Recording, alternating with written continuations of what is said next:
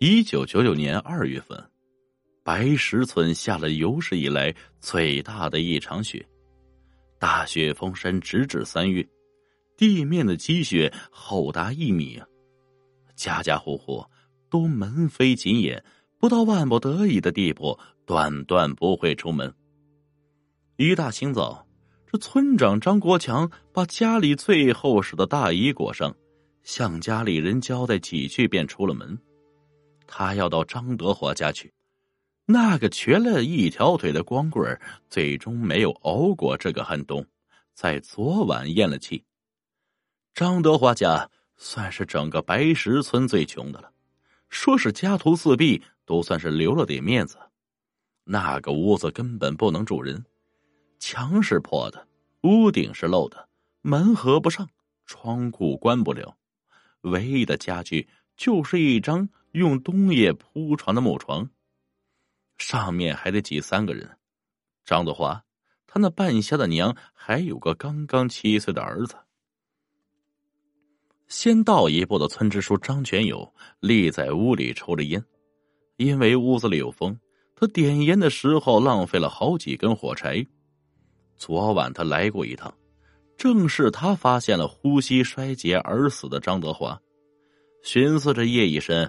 他把张德华从床上搬到地上之后，就没了别的动作。回家路上去村长那儿通告一声，两人商量白天再想办法处理尸体。冻得跟块腊肉一样硬邦邦的张德华，就那么冷冰冰的放在一块门板上。床上是他的娘和儿子张涛，俩人依偎在一起，眼睛不知应该往哪瞅。屋里。弥漫着一股尿骚味儿，恐怕是张涛因为父亲的死而吓得尿了床。现在是最冷的时节，别说是这种穷苦人家，就算是村里的有钱人办丧事儿，都不一定有人愿意来帮工。张国强不知这丧事应该怎么办，更不知道留下来的老人和小孩应该怎么处理。一把火烧了吧！张全友在一旁抽着烟，默默的来上一句：“至于老的和小的，直接报给上头，看上头怎么说。”这并非只是个建议，而是最佳方案。哎呀，还是叫村里人都来一趟，看着我们烧，也算是举行了仪式啊。张国强补充：“他做事仔细。”不想留下任何画饼在他人手里，这样最好啊！所有人都挨个通知啊。那个刚来的小学老师呢，也一起叫上。张全友把烟掐灭，张国强点了点头，叫上，全都叫上。毕竟是我们村最穷的一户人家，现在当家的死了，全村都来看看剩下的这个孩子。同情也罢，可怜也罢，以后总归都得帮衬着点啊。张全友说了声“行”，便紧了紧衣领，推门出去了。张涛从张全友进屋开始就没挪过地方，他一直蹲在被子里，看着眼前两个人高马大的男人商量怎么处理自己父亲的尸体。奶奶的手捏着他冰凉的小脚，想给他捂热乎一点。现在就只有奶奶同他相依为命了。下午出了一点太阳。但还是冷的厉害呀！全村大概一百来口人都聚集在张德华家门前的空地上，一些身强力壮的男人已经把地上的积雪扫干净了。张德华的尸体就摆在正中央，被一圈干柴包围着。这个天想要烧尽，怕是有些困难。张国强一咬牙，浇上了半桶煤油，掏出火柴盒，想了想。交到了张涛手里。白石村的传统啊，一旦有人离开，若是土葬，最后一捧土得由后人撒；火葬的话，点火的也得是后人。后继无人，就由最近的一个后辈来。总之，彻底切断逝者与这世上联系的，都必须是自己家的后人。张涛会用火柴。但他一直犹豫着不上前，他的年龄太小了呀，根本无法理解为何自己要干这种事。村长蹲下了身子，在他耳边向他解释：“他的爸爸已经死了，所以他们要葬了他。作为他的儿子，张涛必须要点火。要不然，叔叔给你把火柴划着，你直接扔到上面就行了。”张国强朝张涛手上的火柴盒伸出手，不料张涛却紧紧抓住不松手。你自己来点吗？张国强有点诧异。行啊，你想自己来就自己来，但是你得抓紧时间，再耽搁一会儿天就黑了，到时候你爸就燃不尽了。把张涛往前推出一小步，张国强退回人群中。看着眼前这个瘦小的男孩慢慢朝火堆走去，等等！人群中传出不熟悉的声音：“你们这样做是不道德的。”是那个昨天才来的老师，你们怎么能让这么小的一个孩子点火烧自己的父亲？这件事一定会在他心里留下阴影，他今后肯定会后悔的。沈老师拨开人群，挤到了最前面。张国强和张全友互望了一眼。不知这个新来的人到底是什么意思？这个是我们村的传统啊，哪里是什么道德不道德呀？几百年都是这样过下来的，大家都是这样。沈老师啊，你是外来人，你不理解很正常啊。张全友对沈丽说道：“新来的沈老师是山那边一个县城出身的，他自然不懂白石村的这些规矩，但是。”你这样也太残忍了！他才几岁啊，怎么能让他干这种事啊？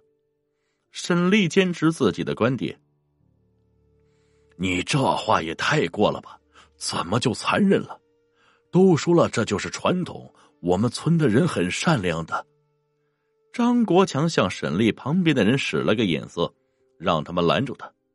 张涛并没有注意在他身后发生的一切，他所有的心思都在面前的柴堆上。盯着火柴盒好一会儿，他抽出一根火柴，在盒子左侧划燃，橘黄色的火焰非常温暖。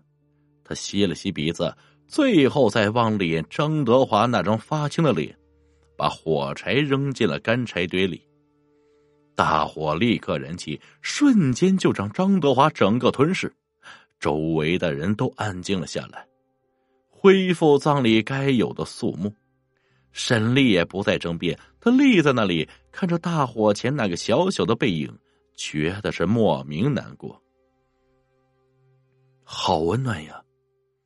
张涛微闭着双眼，感受着火焰燃烧带来的热度。父亲生前从未带给他一丝的愉悦，与他有关的日子满是贫困和寒冷。即使在日头高照的盛夏，他也觉得冷如冰窖。如今他死了，张涛却感受到前所未有的温暖，还有解脱。这还真是讽刺。张涛回头看了看那片身着黑衣的人群，歪着小脑袋思想：“奶奶，你什么时候才会死呢？”两年后，张涛升入小学，可巧的是，他的班主任就是当初强烈反对张涛点火烧自己爸爸的沈丽。想不到，一转眼你就念小学了，咱俩还真是有缘。沈丽笑嘻嘻的握了握张涛的手。过去的两年里，沈丽一直在接济张涛和他奶奶。虽说全村都在帮忙，但最卖力、最上心的还要算沈丽。就连这次小学分班，沈丽都有暗中操作。他直接给年级班主任打了招呼，把张涛分到自己班上，平时啊，好照顾他。你呀，还真是充满善意啊！对这小子还真是好。要我说，适可而止就行了。你总不能照顾他一辈子。年级的班主任对沈丽的行为有一些不理解。你别说，我还真想照顾他一辈子。他奶奶呢，今年开春呢被落石砸死之后，他就完全成了孤儿。我眼瞅着他也怪可怜，自然能帮忙就帮忙呗。谁让我心善？沈丽朝主任做了个揖。表示感谢，然后便往张涛家方向去了。现在是晚饭时间，他去看看张涛有没有吃饭。沈老师，其实你不用每天来我家的，我已经长大了，可以照顾自己了。张涛把窝窝头从锅里端出来，再拿出了一小碗咸菜。你就吃这些？啊沈丽用手指指着那两个寒碜的小破碗，走走走，上我家吃去。你正在长身体呢，怎么可以吃这些东西？说完，便要扯着张涛的手臂出门。不用麻烦了。张涛轻轻的甩开沈丽的手，我吃这些就行。沈老师，我真不想麻烦你。不麻烦，不麻烦。沈丽摆了摆手，露出了微笑。谁叫我心善呢？张涛看着一脸微笑的沈丽，没有回话。不知为何，看到沈丽脸上的已经见过多次的笑容，张涛心底竟生出一股厌恶。请你离开我的生活吧，我只想像一个正常人那样活。